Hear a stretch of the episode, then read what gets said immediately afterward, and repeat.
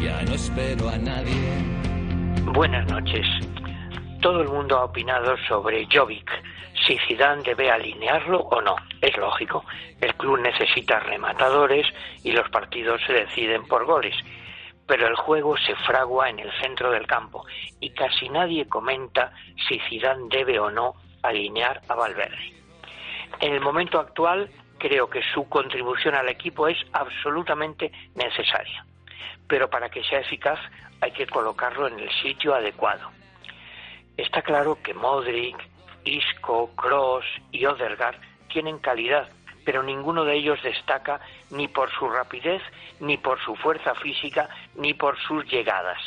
Tres cosas indispensables para que el equipo funcione.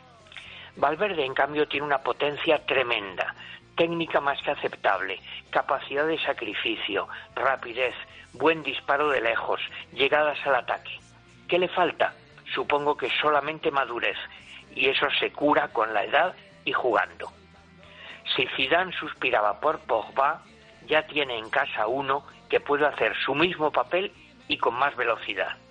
Ahora bien, si sigue colocándolo de extremo derecha, Zidane está desperdiciando las cualidades de Valverde, igual que sucedió a Ramos en su momento cuando jugaba de defensa derecho. Valverde debe jugar en el centro del campo, debe ser el eje del equipo.